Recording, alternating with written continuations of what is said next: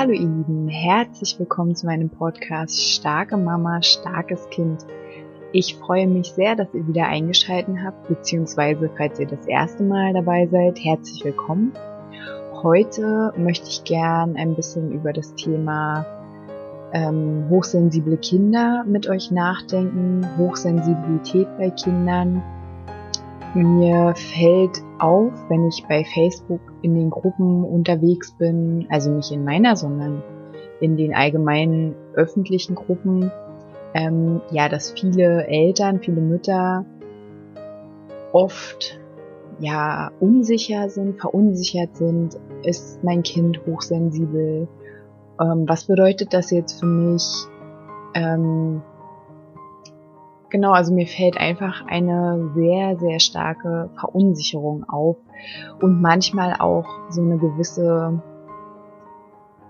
ja, als ob, als ob diese Kategorie Hochsensibilität ähm, jetzt die Lösung für alle Verhaltens in Anführungsstrichen Auffälligkeiten des Kindes ist. Also als ob diese Einkategorisierung jetzt alles besser macht. Und deswegen habe ich mir gedacht, möchte ich mich heute diesem Thema widmen.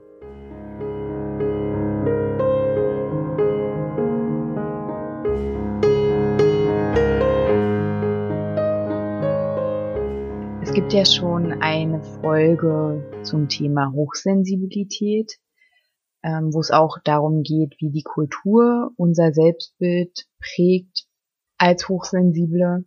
Und in dieser Folge jetzt möchte ich mich so ein bisschen auf die Kinder konzentrieren, auf unsere Kinder.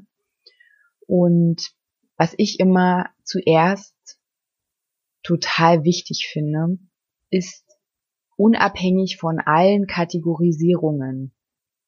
Wer ist eigentlich unser Kind? Wie ist unser Kind? Also, dass wir uns ein bisschen damit beschäftigen, ja, wie bewegt sich unser Kind eigentlich durch die Welt? Wie geht es auf andere zu? Wie geht es auf die Welt zu? Also, ne, wie, wie erfährt es seine Umwelt oder wie verfährt es sozusagen, um der Umwelt zu begegnen? Hm, das finde ich erstmal total wichtig. Und die Hochsensibilität, also wenn man dieses Konstrukt benutzt oder dieses Konzept, dann ähm, finde ich, ähm, ist man ja schnell dabei, also ich schließe mich da auch nicht aus, ist man schnell dabei, ja, zu verallgemeinern oder so der Meinung zu sein, dass das bei jedem Menschen sich auf eine ähnliche Art und Weise zeigt. Und deswegen erwähne ich das nochmal, umso wichtiger ist es, das Individuum, unser Kind oder uns selber oder wen auch immer, nicht aus den Augen zu verlieren. Und die grundsätzliche Bedingung, unser Kind erstmal wahrzunehmen, möglichst so, wie es ist. Also ich weiß, es ist sehr schwierig. Also wir gucken ja immer alle durch eine ganz gewisse Brille in die Welt und wir betrachten auch jeden Menschen, der uns begegnet oder mit dem wir leben, immer durch unsere eigene Erfahrungsbrille. Und wenn wir unser Kind erkennen wollen, wenn es hochsensibel ist und wir selber hochsensibel sind, dann ist es erstmal total wichtig, dass wir uns selbst kennen. Also, dass wir selber unsere, ja, unsere wunden Punkte und unsere Punkte, die wir noch nicht, ja, sogar unsere Punkte, die wir noch nicht mal kennen, ähm, die uns aber trotzdem immer noch unterbewusst beeinflussen, dass wir die möglichst gut kennen. Weil sonst ähm, haben wir, wie gesagt, immer so eine leicht verfärbte Brille auf. Also mein Vorschlag ist es, dass man das Konzept Hochsensibilität eher als so eine Orientierung benutzt, um so innere Abläufe bei uns und unseren Kindern und auch die Reaktion, dass wir die besser nachvollziehen können, dass wir die besser einordnen können. Aber dass wir das nicht als so ein starres System betrachten, ja, wo, wo wir dann so vorschnell, so vorschnell auch verurteilen, weil sobald wir anfangen zu verurteilen oder zu, ja, zu kategorisieren, ähm, da fangen wir dann an, unser Kind nicht mehr zu sehen, so wie es eigentlich ist, sondern nur noch so eine Maske zu sehen, die wir ja selber äh, da unserem Kind aufgesetzt haben, sozusagen. Und gegen so eine starre Maske spricht vor allen Dingen auch, dass wir hochsensiblen Menschen sehr viel Raum brauchen, um ja uns selbst zu entdecken, um mit uns selbst ja klarzukommen, ähm, aber auch um uns selbst weiterzuentwickeln mit allen Potenzialen und allen ja Fähigkeiten, die wir so haben. Und natürlich auch, ähm, damit wir lernen können, mit unseren, ich sag jetzt mal Schwächen in Anführungsstrichen, selbst gut umgehen zu können auch wenn ich so eine Verallgemeinerung ja ablehne, was ich ja gerade gesagt habe, oder so eine vorschnelle ähm, Kategorisierung, würde ich trotzdem mal so ein paar Gemeinsamkeiten, die alle hochsensiblen Kinder, Menschen haben, nennen. Also diese Gemeinsamkeit, die ist einfach die Sensibilität, auf Informationen zu reagieren und auch die Gründlichkeit, wie Informationen verarbeitet werden im Gehirn da in dieser Verarbeitung und in dieser Aufnahme gibt's einfach gewisse Ähnlichkeiten bei hochsensiblen Menschen. Aber das Verhalten, was sich halt im Außen zeigt, also die Verarbeitung ist ja im Inneren, die ist bei allen ähnlich, aber das Verhalten, was man im Außen sieht, das ähm, kann man nicht typisch verallgemeinern, also da kann man nicht sagen, das ist typisch, sondern das, was man sieht, ist immer so eine Mischung aus dem Temperament, aus vererbten ja, Merkmalen, Persönlichkeitsmerkmalen. Ähm, die Erziehung hat natürlich auch einen Einfluss und auch sonstige äußere Gegebenheiten, die auf das Kind einwirken. Man kann auch sagen, und ihr werdet mir bestimmt zustimmen, wenn ihr ein hochsensibles Kind habt, dass das Innenleben häufig sehr, sehr fantasievoll ist und sehr bunt. Ähm, meine Tochter spielt schon seit einer gewissen Zeit leidenschaftlich gern mit ihren unsichtbaren Freunden. ähm, genau, das ist gibt's auch die magische Phase. Die fängt meines Wissens aber erst ein bisschen später an. Da müsste ich nochmal nachgucken. Auf jeden Fall, ähm, ja, also sie hat auch einen echt schon wunderbar plastischen Humor. Also denkt sich wirklich super lustige Geschichten aus. Mm, genau, also viele, viele Kinder haben eine hohe geistige Reife schon für ihr Alter und hinterfragen echt alles. Auch das kennt ihr bestimmt. Ähm, sind sehr, sehr neugierig und ja, man kann halt nicht mit einer einfachen Einsatzantwort diese Kinder zufriedenstellen. Ja, meine Tochter hat mich zum Beispiel vor einiger Zeit gefragt, wer denn eigentlich Menschen macht und ja, jetzt gerade beschäftigt sie sich damit, wie ja, wie die Babys in den Bauch kommen und wie die Babys ähm, ja aus dem Bauch der Mamas wieder rauskommen und ja, der Tod, was das bedeutet, wenn jemand tot ist. Ähm, ja, es ist schon es ist eine große Kreativität ähm, gefragt, ähm, was die, die Antworten angeht. Ich sag's nochmal, ich freue mich sehr über, über Kommentare, ähm, ja, was eure Erfahrungen zum Beispiel in Bezug auf solche Fragen sind. Interessiert mich sehr, wie das bei euch ist. Hm. Und natürlich mit dieser, naja, ich nenne es jetzt mal Wissbegierde oder ist schon so der Beginn von einem sehr komplexen Denken oder so aus dieser Beobachtung heraus. Da neigen die Kinder manchmal auch schon zum Grübeln. Ich weiß, dass viele Kinder aber auch überfordert sind, ähm, weil die halt so viel wahrnehmen und es aber mit ihrem kindlichen Geist, sage ich mal, oder mit ihrem wenigen Erfahrungsschatz nicht übereinbringen und ähm, ja daher auch oft überfordert sind. Und was auch wie Grübeln aussehen kann, ist halt diese ja sehr intensive und gründliche Aufnahme von Informationen, die halt ähm, ja auch sehr gedanklich vernetzt ähm, bearbeitet werden. Also das, was halt alles da im Kopf passiert, ist ja sehr komplex Und im Außen sieht man dann halt diese Kinder, ähm, als würden sie träumen oder grübeln. Ähm, ja, achtet mal drauf. Oder vielleicht kennt ihr das von euch selber. Also ich bin auf jeden Fall so ein Starrer, wenn ich nachdenke oder wenn ich irgendwas in meinem Kopf abwäge, dann starr ich. Genau. Und äh, meine Tochter macht das auch. Könnt ihr ja mal bei euch drauf achten, ob man das im Außen sieht. Ja, diese starke Wahrnehmungskraft, worauf bezieht die sich denn? Also die kann sich ja beziehen auf das Hören, das Sehen, das Riechen, das Schmecken oder das Fühlen. Ihr kennt sicherlich auch diese Debatte, natürlich darf man auch da nicht verallgemeinern, ähm, hat das Kind jetzt ADHS, ähm, ja, oder hat es einfach eine hochsensible Verarbeitungsweise im Gehirn.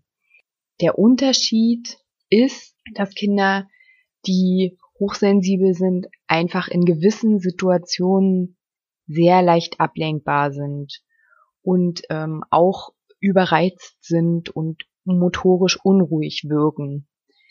Während die aber in Situationen, in denen sie sozusagen nicht über, ja, überreizt sind durch diese starke Wahrnehmungskraft, hören, sehen, riechen. Ähm, genau, an den Momenten, wo quasi alles ruhig ist, können die sich sehr gut konzentrieren und sind bei der Sache. Während Kinder, die ADHS haben, wenn man diesem Konzept folgt, ähm, diese Kinder können sich grundsätzlich sehr schlecht ähm, konzentrieren und sind grundsätzlich motorisch sehr unruhig. Ähm, nur mal als kleinen Exkurs. Und neben dieser leichten Ablenkbarkeit ähm, durch Reize, durch akustische Reize zum Beispiel, ähm, daneben gibt's ja noch die taktilen Reize, also alles, was so über die Haut, übers Fühlen wahrgenommen wird. Da sind ja so ganz klassisch diese störenden Nähte oder Berührungen. Ähm, ja, es gibt hochsensible Kinder, Menschen, die, ähm, sind sehr sensibel gegenüber Berührungen, sind der deshalb auch nicht so zugetan, weil, ja, weil sie halt sehr, ja, sehr sensibel darauf reagieren. Und das ist einfach manchmal zu viel. Oder die, ja, die Sockennaht. Davon kann ich auch eine Geschichte erzählen.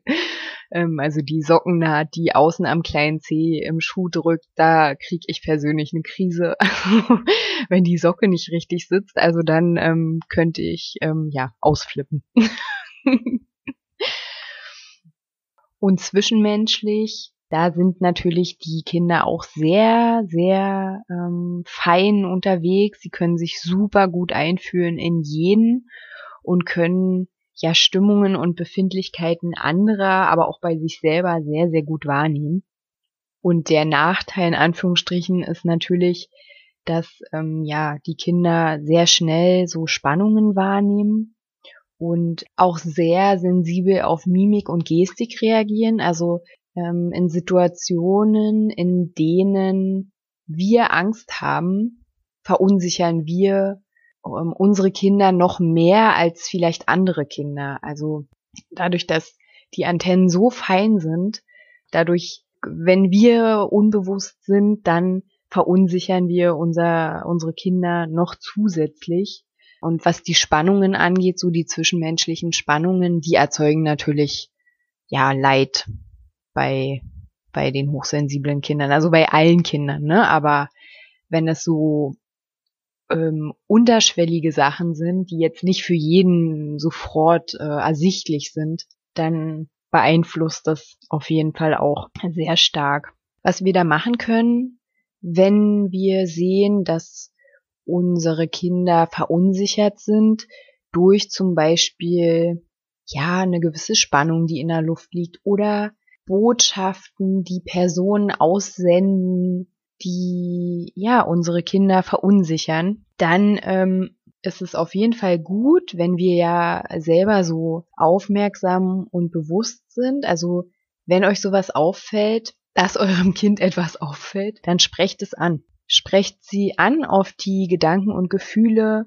die euer Kind hat oder auch ähm, was da gerade sichtbar ist. Also wenn jemand wütend ist, dass ihr dann sagt, ja, der ist gerade wütend, äh, ne? Also dass ihr die Gefühle, die sichtbar sind, ähm, dass ihr die benennt und dass man das sozusagen begreifbar macht. Und ähm, ja, da kann man dann auch gemeinsam nach Lösungen suchen und ähm, kann auf jeden Fall darf dadurch für eine sehr große Entlastung sorgen.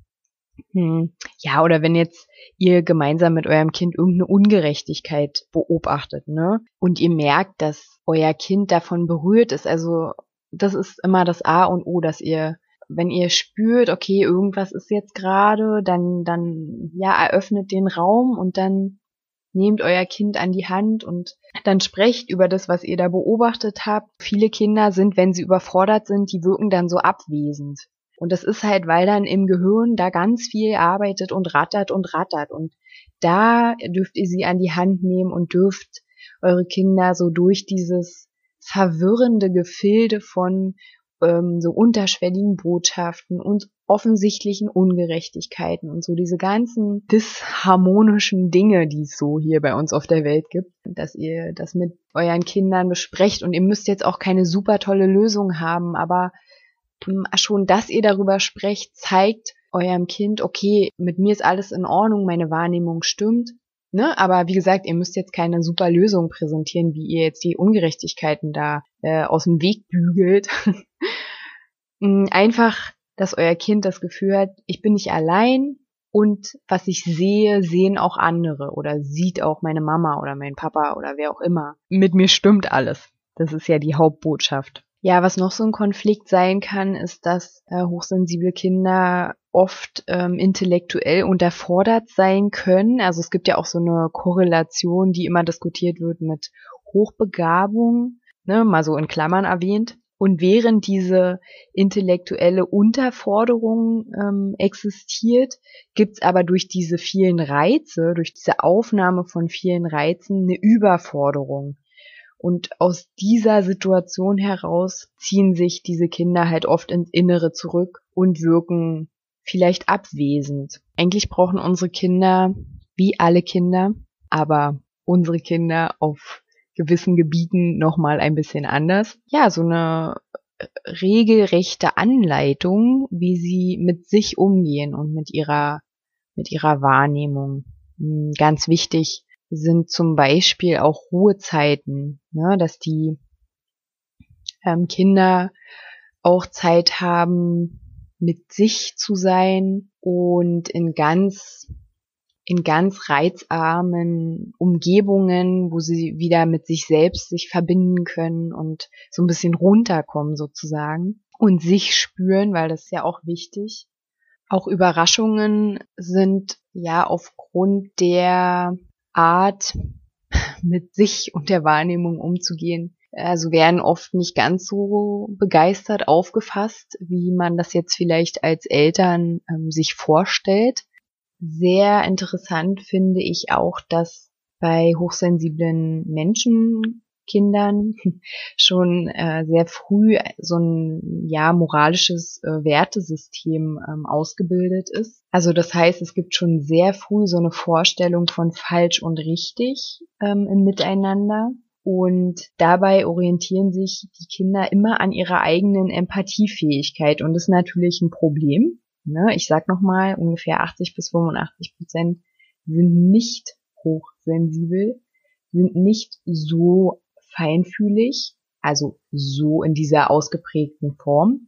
Natürlich sind die auch feinfühlig und einfühlsam, aber halt nicht auf diese Art und Weise. Und das beinhaltet halt, dass sie an sich selber sehr strenge Maßstäbe setzen, die sie allerdings auch an andere stellen und das bringt natürlich oft so eine gewisse Zerrissenheit mit sich. Man will selber ein guter Freund sein und man möchte andere nicht verletzen und gleichzeitig irritieren vielleicht andere Kinder unsere Kinder, weil sie halt nicht so fein mit unseren Kindern umgehen. Und ja, das produziert auf jeden Fall viele, ich sag jetzt mal, konflikthafte Gefühle in unseren Kindern.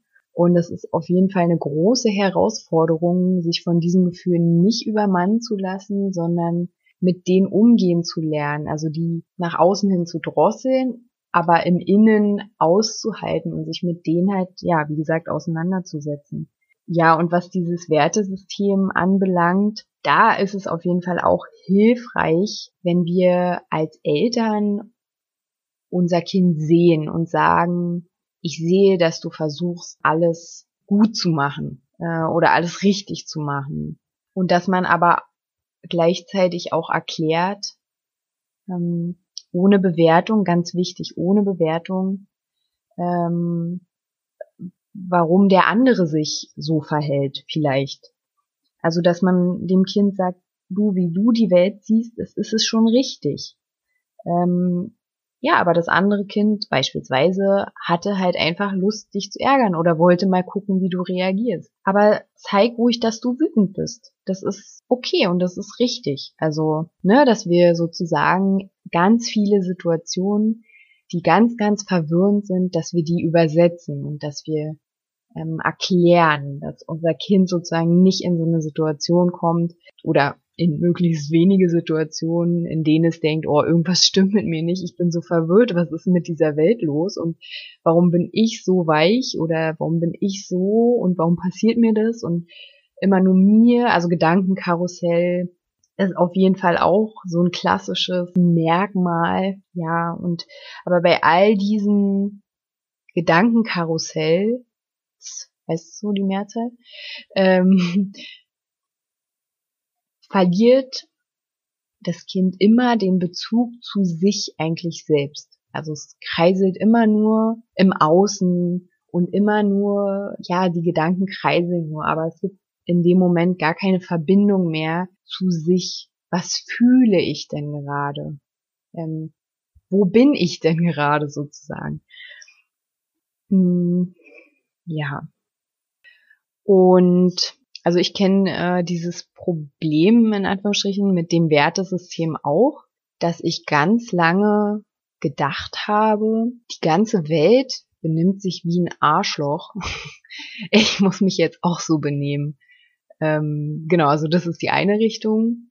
Oder dass ich halt super enttäuscht war, weil andere Menschen einfach sich moralisch äh, für mich unverständlich verhalten haben und mich das immer wieder so enttäuscht hat, dass ich ja auch da mich irgendwie ähm, ja abgewandt habe und ja enttäuscht war. Also ich meine, man wendet sich in beiden Situationen ab, wenn man denkt, ich behandle jetzt andere auch, als ob sie mir egal sind, äh, oder ich ziehe mich zurück und werde ein einsamer Wolf. Also beides ist ja ja Einsamkeit. Was ich noch wichtig finde, ist sozusagen, dass hochsensible Kinder, dadurch, dass sie auch schon früh sehr verständig sein können, ähm, dass die so diese typischen ähm, Kinder sage ich mal, oder so diese Rangeleien, diese Raufereien ähm, nicht nachvollziehen können und auch nicht mögen.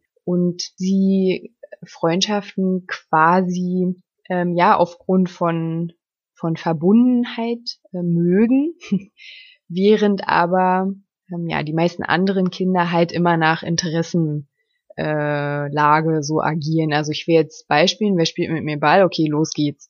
Hochsensible Kinder sind da oft ein bisschen anders unterwegs und machen sich halt auch viele Gedanken so, wenn das mein Freund ist, warum haut der mich denn jetzt? Das kommt halt auch schon sehr, sehr früh vor.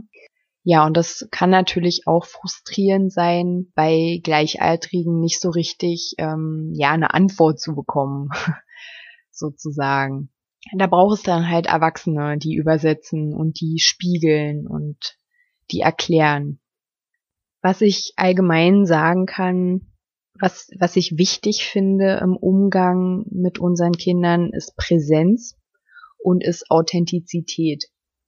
Und wie gesagt, ich finde es nicht wichtig, dass man immer die Lösung für alles hat oder dass man ähm, Situationen schön redet oder ja, ich finde es wichtig, dass man, wenn wenn wir was bemerken, also dass unserem Kind beispielsweise, ja, also dass unser Kind verwirrt ist zum Beispiel, dass wir dann einen Raum eröffnen und unser Kind einladen, sich das mit uns anzusehen. Also wir sind die Wegbegleiter und wir führen sozusagen unser Kind so ähm, ja durch alle alle Widrigkeiten und wir wir können die nicht alle wegnehmen oder oder ähm, so also ne das ist ja auch nicht unsere Aufgabe dass wir unser Kind vor allem beschützen ich finde es wichtig dass wir altersentsprechend einen gewissen Schutz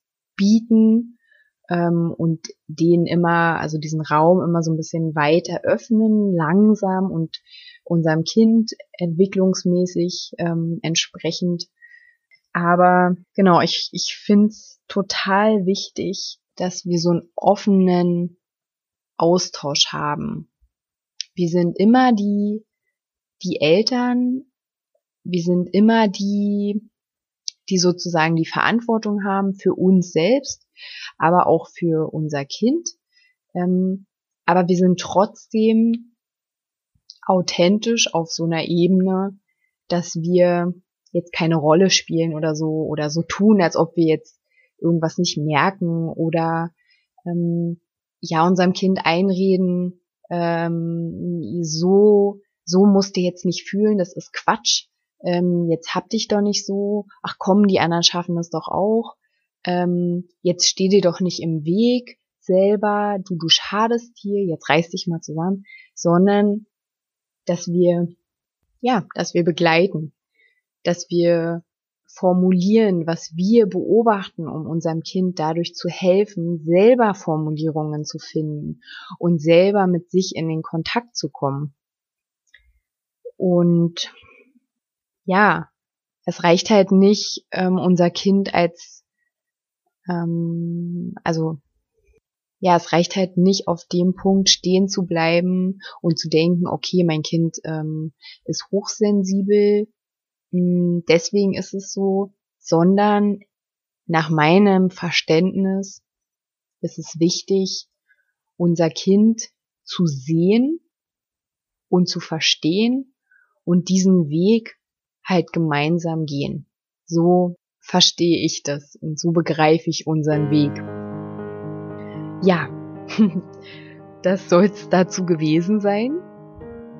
Ich ähm, freue mich wieder, wenn ihr kommentiert, wenn ihr in die Gruppe Starke Mama, starkes Kind kommt. Ich habe da auch gefragt, was für Themenwünsche ähm, ihr vielleicht habt. Also ja, kommt in die Gruppe, wenn ihr oder oder kommentiert einfach, wenn ihr euch was Spezifisches wünscht. Ansonsten ähm, ja, mische ich die Folgen so ab, wie es mir in den Sinn kommt. Und ähm, das war's erstmal. Ich wünsche euch eine, eine schöne Zeit und wir hören uns nächste Woche Donnerstag wieder. Bis dahin, alles Liebe euch.